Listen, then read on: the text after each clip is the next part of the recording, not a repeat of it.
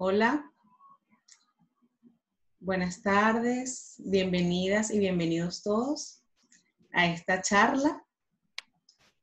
Soy Indira Arnal, educadora diferencial de la corporación EduDown y en vista de las circunstancias actuales que estamos viviendo, que nos invitan a estar con más permanencia en nuestro hogar, la corporación EduDown ha decidido eh, compartir una serie de charlas. Esta es la número uno. Y la intención es compartir con ustedes una serie de actividades para estimular o desarrollar la percepción visual en niños y niñas en edades comprendidas entre 3 y 5 años. Para que la información llegue a ustedes de una mejor manera, eh, el administrador ha silenciado los micrófonos para que las preguntas las puedan escribir en el chat, ¿sí? Hay una ventana que si eh, le dan clic donde dice chatear, a su lado derecho, allí pueden escribirlas y serán respondidas al final de la charla, ¿sí? También quiero compartir con ustedes que este video va a estar disponible a partir de mañana en el canal de YouTube de la Corporación EduDA. Y allí también podrían posteriormente escribir alguna pregunta, alguna duda en los comentarios y también podrán ser respondidos. ¿Ya? Entonces, vamos a iniciar. Voy a compartir con ustedes en la pantalla un Power donde está la información para que sirva de apoyo visual en este momento.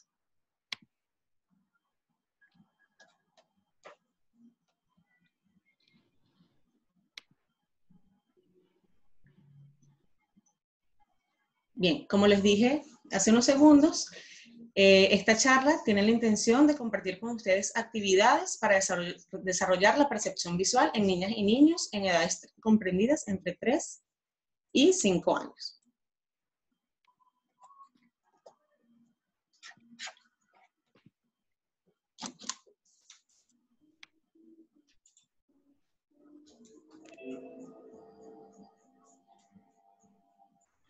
Bien, em, para una comprensión a nivel neurofisiológica, es importante mencionar que nuestro cerebro, que se divide en hemisferio izquierdo y hemisferio derecho, tiene unos lóbulos, ¿sí?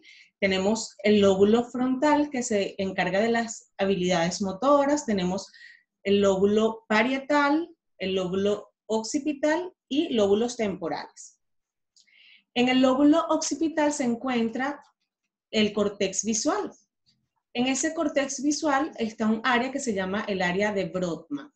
Y entre otras funciones se encarga de identificar estos estímulos visuales, se encarga de la diferenciación de los colores, se encarga de la percepción de formas, de los tamaños, de las distancias. ¿sí? ¿Cómo es ese proceso una vez que nosotros captamos ese estímulo visual a nivel cerebral? Captamos el estímulo visual a través de nuestros ojos, específicamente en la retina, que se encuentran unas neuronas fotorreceptoras que envían la información hacia el quiasma óptico. Ese quiasma óptico es la unión entre el nervio óptico del ojo derecho y el nervio óptico del ojo izquierdo.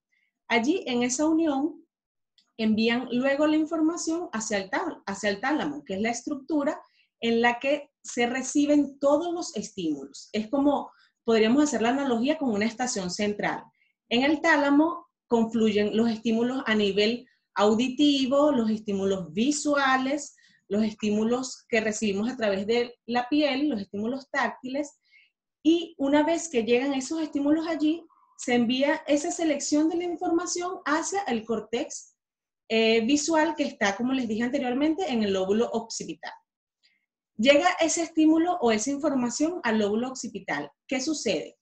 Luego, la información se redirige a otras zonas del cerebro. Y por eso es que nosotros podemos emitir respuestas. ¿De qué índoles? Por ejemplo, verbal, si queremos explicarlo oralmente, si lo queremos ejecutar a través de una función motora, a través del movimiento.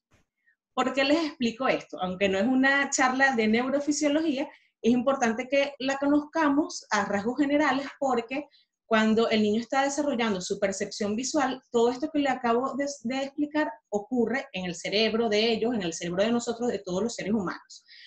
Por eso es que quiero compartirles para que comprendamos que es un proceso sumamente complejo y que por eso hay que dar un tiempo de respuesta prudente para que toda esa información pueda hacer el recorrido. ¿Ya? Entonces, la percepción, que no es solamente visual, sabemos que recibimos estímulos a nivel de todos nuestros sentidos, es un proceso activo de localización y extracción de la información obtenida del medio externo. ¿Ya? Entonces, este funcionamiento visual o este sistema visual se compone básicamente de estos tres procesos. La agudeza visual, que podríamos decir que es la nitidez con la que observamos, la eficiencia visual, que es el proceso que tiene que ver con la motilidad ocular, que es como el seguimiento que llevamos con nuestros ojos, y el proceso de interpretación de la información. Allí está incluido lo que es específicamente la percepción visual en la interpretación de la información. Por lo tanto, no es solamente captar el estímulo del entorno, sino es procesar esa información a través de esa ruta que les describí anteriormente. Entonces, la percepción visual es una actividad integral altamente compleja que involucra el entendimiento de lo que se ve, que permite organizar y procesar todos los estímulos visuales, para así entender el mundo en el que vivimos. Y no solamente entender el mundo en el que vivimos, sino para vivir. Porque numerosos estudios eh, demuestran que el órgano, eh, los órganos por los que recibimos la información desde un primer momento es el, eh, los órganos visuales, ¿sí? Entonces, em, en este caso, la percepción visual o el sistema visual y el aprendizaje, cuando desde el área de educación diseñamos actividades, contemplamos diversas áreas que la, se pueden categorizar en estas tres. El sistema visoespacial, que tiene que ver con las habilidades utilizadas para entender conceptos direccionales que se organizan en el espacio visual externo. Cuando le enseñamos a los niños esas nociones de arriba, abajo, que es las primeras nociones espaciales, adentro, afuera, por eso la importancia de las actividades al momento de guardar, de acompañar el gesto de, nuestro, de nuestra mm, orden a nivel oral y, este, y algo más complejo que es esa noción de reconocer lo que es derecha y lo que es izquierda, que se desarrolla posteriormente. Eh, también tenemos en otra área, que es el sistema de análisis visual. En, esa, eh, en ese conjunto de sistemas está el grupo de habilidades usadas para reconocer, recordar y manipular la información visual.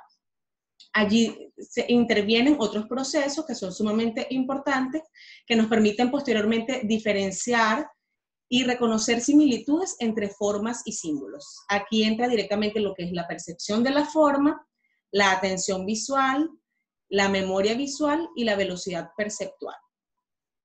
También tenemos en el sistema visomotor lo que corresponde a la habilidad para generar em, el procesamiento visual con destrezas motoras, ¿ya? Allí hay una fusión entre la percepción visual y una respuesta a nivel motriz, ¿sí? Para ello es necesario eh, tener esa percepción de la forma, la coordinación motora fina, que sabemos que es la eh, habilidad para manipular objetos, eh, esencialmente con nuestras manos, y tenemos también lo que es la integración de los sistemas visual, motor.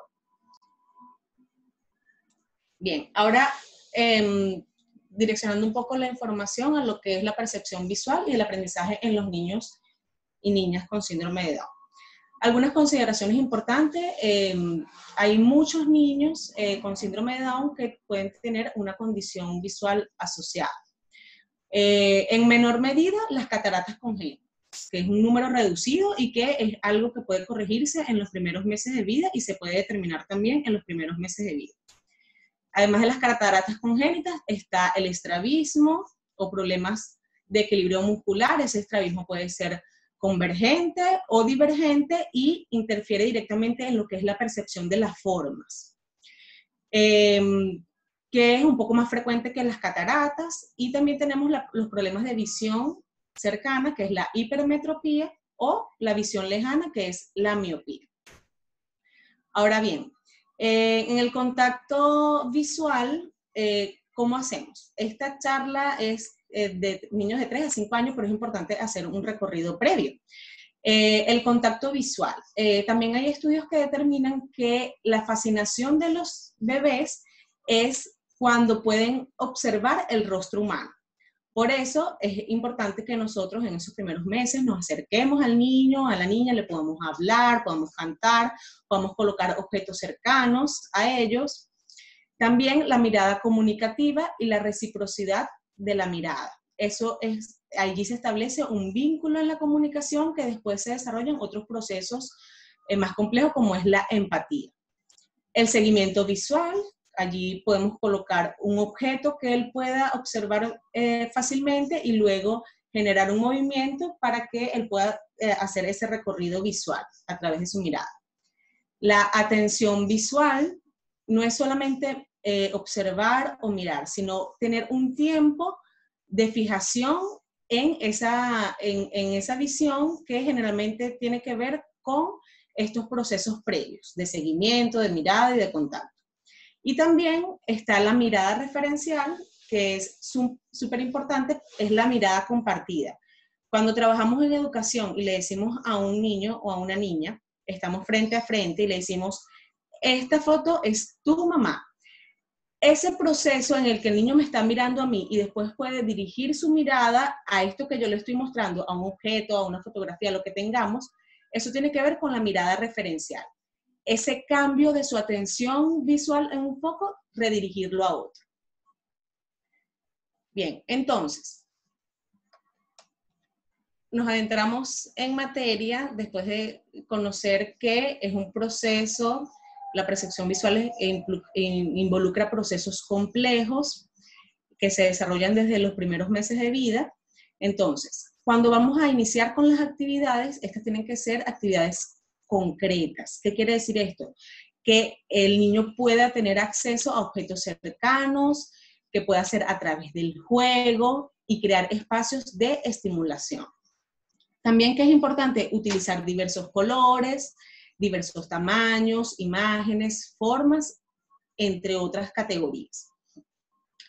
Eh, por lo general, los seres humanos, y también eh, aquí es importante considerar que eh, es más fácil que los niños y niñas con síndrome de Down aprendan con modelos o instrucciones pictográficas o con apoyo visual, acompañado siempre de la eh, instrucción verbal, ¿sí? Por eso allí en la imagen están observando unos pictogramas donde tiene una secuenciación de lo que podría ser una clase. Eh, el niño, por ejemplo, en EduDown utilizamos esta rutina, el niño ingresa a la sala, saluda, luego cuelga su mochila, saca su cuaderno, nos sentamos, trabajamos en mesa, luego jugamos, despedimos. Todas esas em, acciones, cuando se acompañan con pictogramas o con apoyos visuales, el niño puede incorporar más fácilmente esa información a su estructura cognitiva.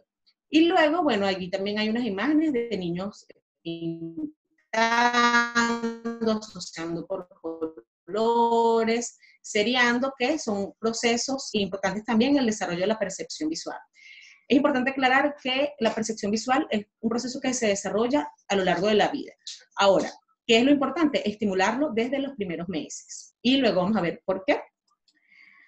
Bien, de 0 a 2 años, muy brevemente, aquí hay algunas imágenes que son niños del EduDown que asisten a sus sesiones de kinesiología eh, colocarlos frente al espejo, que ellos se puedan mirar, se puedan reconocer, colocarnos nosotros con ellos, hacer gestos faciales, utilizar objetos, juguetes, instrumentos musicales, los móviles en la cuna.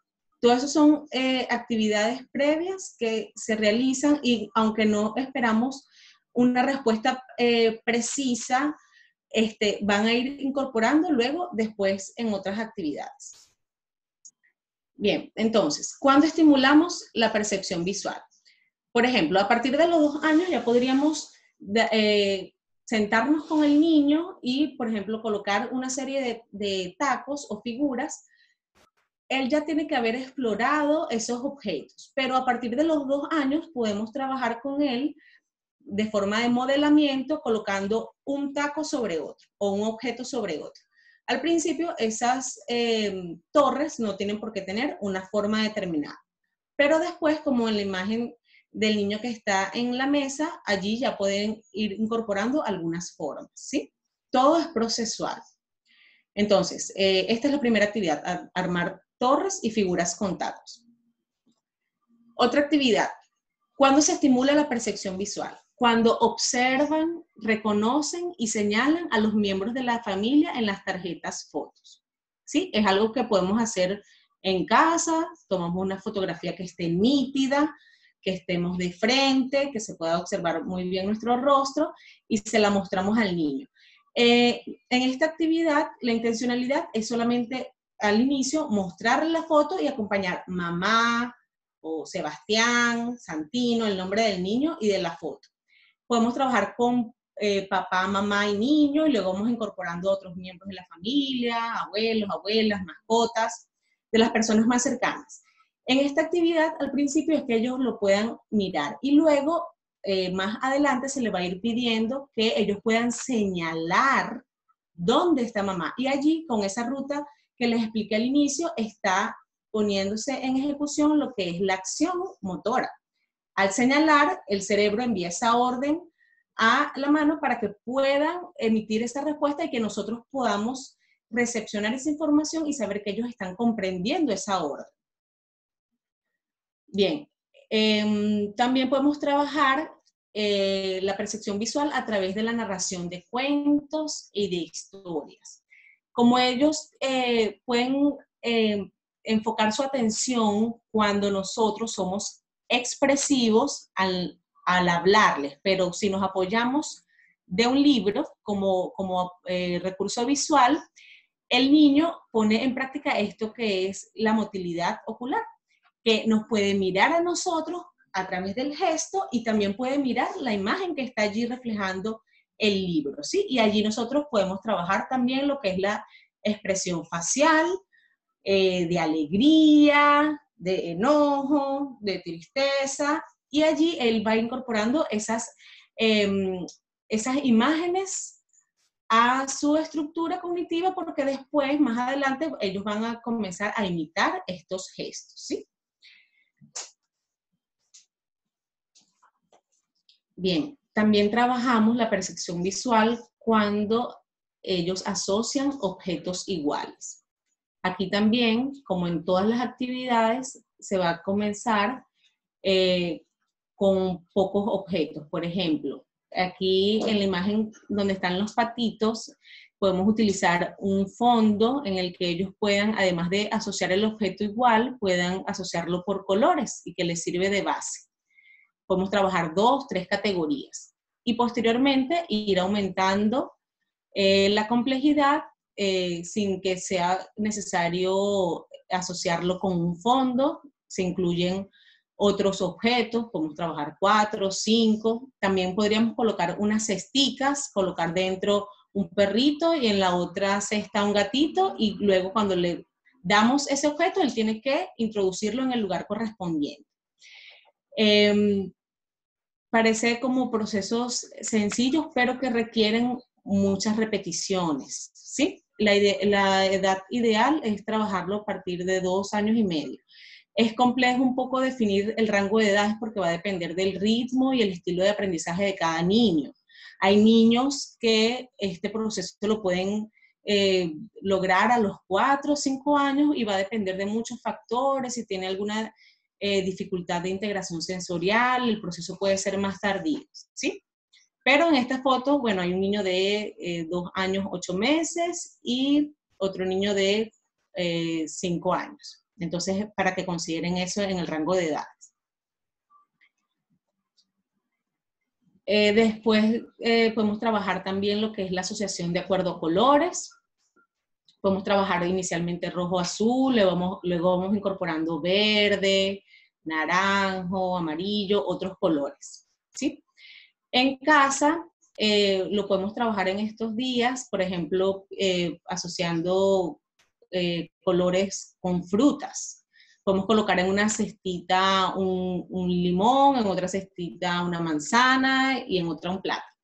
Y le vamos entregando y ellos, esa categoría sirve para trabajar eh, objetos iguales, que en este caso van a ser frutas, y también asociamos por colores.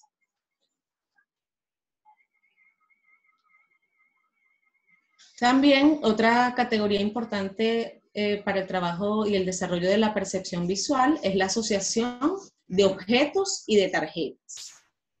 Fíjense que es algo que podemos también realizar en casa con juguetes del, del niño o de la niña. Le tomamos una fotografía que se puede imprimir y ojalá también termolaminar o colocarle scotch y una superficie más resistente, una cartulina para que el material sea más duradero.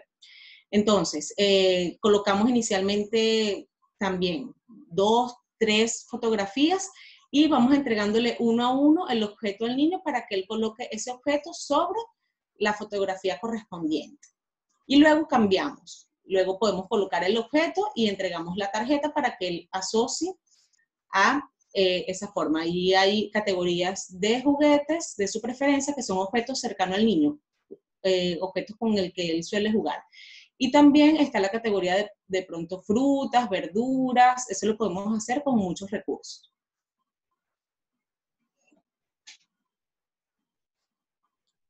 La percepción visual también se estimula cuando asocian tarjetas de imágenes iguales. Em, esto es más complejo, ya tienen que haber eh, consolidado estos procesos de, asociación de objetos, de objeto tarjeta, y también podemos trabajar con la categoría de las fotos de la familia, se imprimen doble y entonces él va a colocar la foto de mamá sobre la foto de la otra mamá, de la mamá, del niño, papá. Podemos trabajar ahí como evidencia en las imágenes partes del cuerpo, podemos trabajar eh, animales, frutas, diversas imágenes. Ahora, eh, también es importante aclarar que eh, si el niño o la niña ya pudo consolidar la asociación de la tarjeta de partes del cuerpo, cara con cara, mano con mano, entonces, Simón ya él desarrolló esta, eh, esta percepción visual con tarjeta a tarjeta. No, vamos incorporando otras categorías, ¿sí? Es importante aclarar eso con otras imágenes distintas.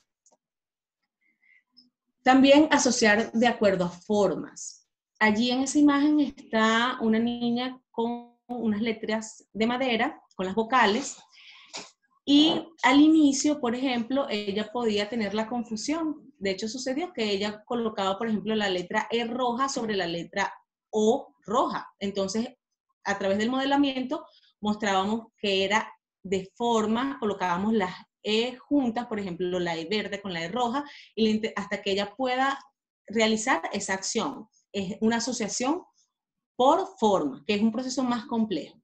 También está la asociación de figura y fondo. Están los animales eh, de distintos colores y está el fondo en negro de ese animal. Esta actividad se puede realizar de manera concreta y también eh, a través de una actividad digital que luego les voy a mostrar.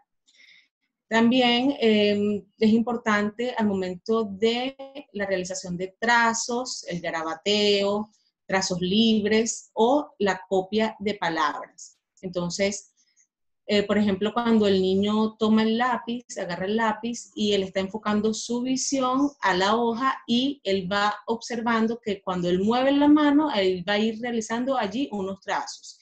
Entonces, esa direccionalidad en el movimiento es importante. Aquí intervienen otros procesos también complejos que tienen que ver con la coordinación motriz y la coordinación visomotora. Entonces, por eso es importante eh, eh, permitirle a los niños que puedan realizar trazos. Al principio van a ser trazos libres, luego van a ser trazos más direccionados, trazos verticales, horizontales, trazos curvos, utilizar distintos materiales a través de pinturas, pinceles, porque es importante al momento de la escritura del nombre, que al principio lo ideal es que sea con apoyo visual hasta que ellos lo puedan eh, realizar por sí solos. Aquí en esta aplicación, allí está el nombre, abajo, eh, es un juego digital de asociación figura-fondo, eh, que es divertido para ellos, es una buena herramienta para utilizar en estos días en el hogar, nos apoyamos de la tecnología y tiene un trasfondo pedagógico. Allí es asociar de acuerdo la figura y el fondo y también tiene el sonido del animal.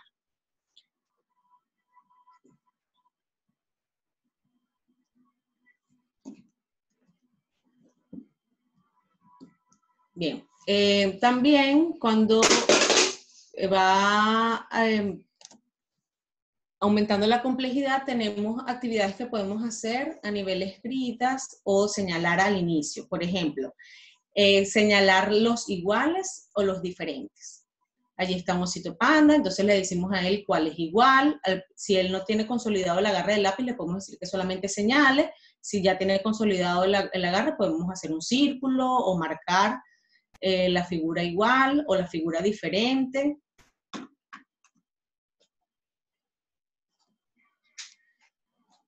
Ahora, eh, cuando trabajamos en esta fase de la asociación palabra-palabra o de palabras iguales, iniciamos eh, con la categoría de familias.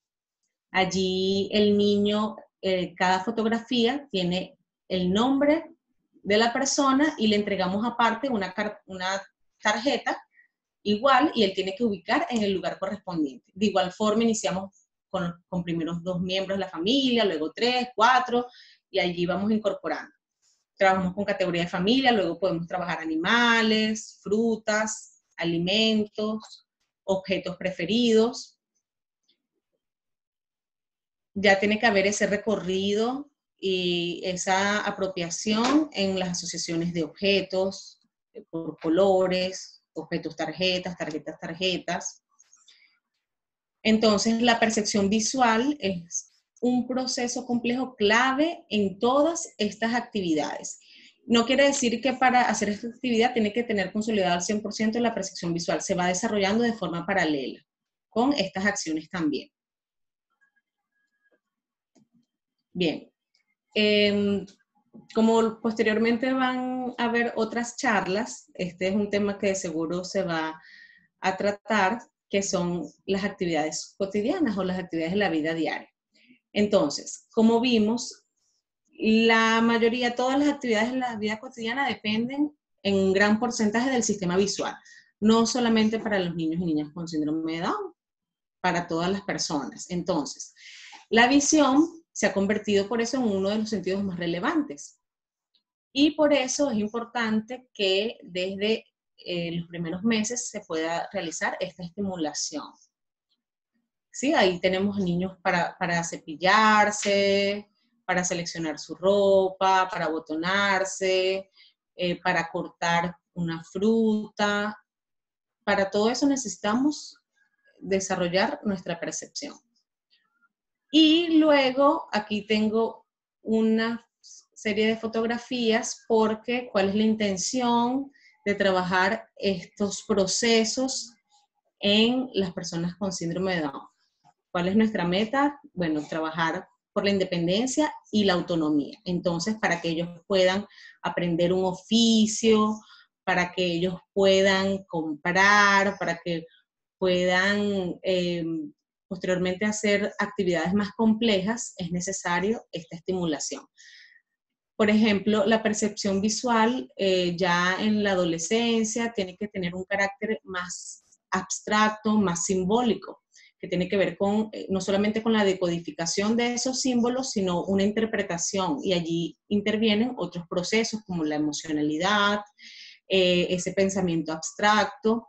Allí están en las imágenes, por ejemplo, los chiquillos de TVA haciendo mermelada de naranja. Allí tienen eh, que poner en práctica esta coordinación eh, manual para que puedan eh, cortar las frutas, seguir instrucciones, ¿sí?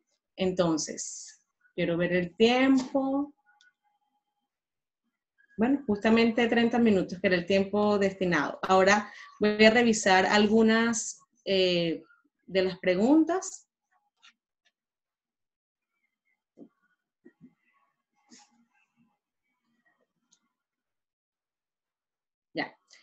Bien, el nombre de la aplicación que mostré para la asociación de figura y fondo es ese que está allí, Animal Puzzle. Se lo voy a colocar de nuevo en la presentación para que lo puedan anotar las personas interesadas. Esa es una de las primeras preguntas, el nombre de la aplicación. De todas formas, en la web hay muchísimas opciones. En, en los comentarios de YouTube, en la descripción del video, Allí también podría compartir posteriormente otras herramientas. Allí está el nombre. Ok, eh, la otra pregunta dice, la realización de los trazos en la hoja, ¿desde qué edad comienza? Ya antes de los dos años le podemos dar al niño hojas, eh, plumones, lápices para que ellos empiecen a hacer trazos libres, garabatos. Y luego vamos eh, complejizando la tarea, como dije anteriormente, con estos trazos verticales, trazos horizontales, todo es, eh, va a depender del, ritmo propio de cada niño, de sus movimientos, pero eh, la garra del lápiz ya después del eh, año y medio, dos años, y estos trazos ya a partir de los tres años y medio, cuatro, es una edad promedio.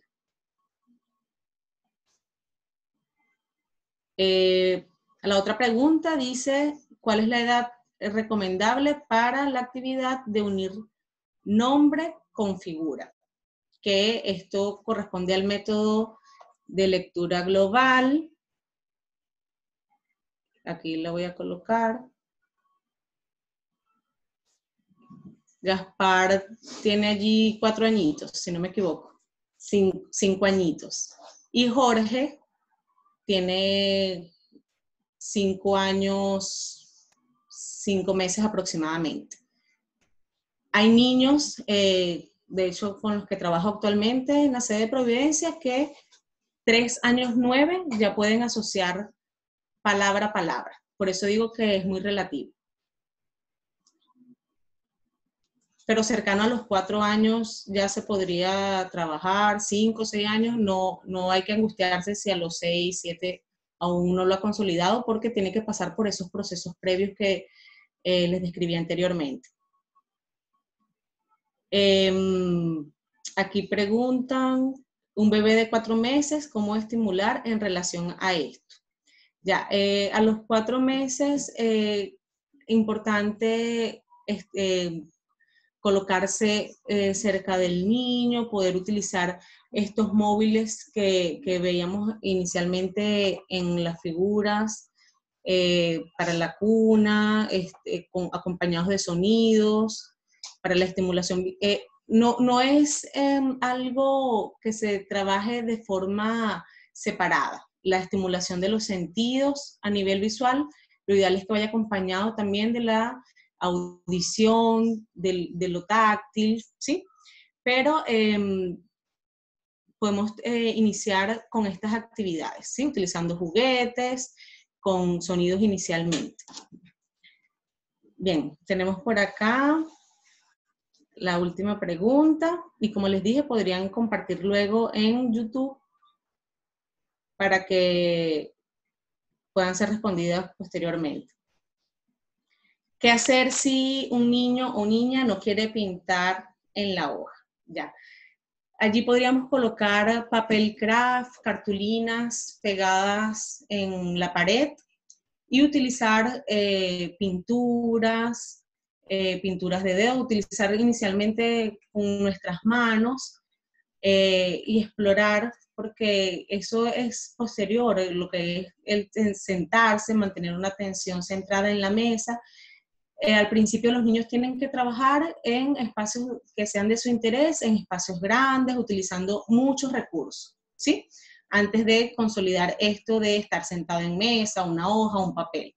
Por eso la importancia de ofrecer muchísimos materiales que sean llamativos en colores, en formas. Bien.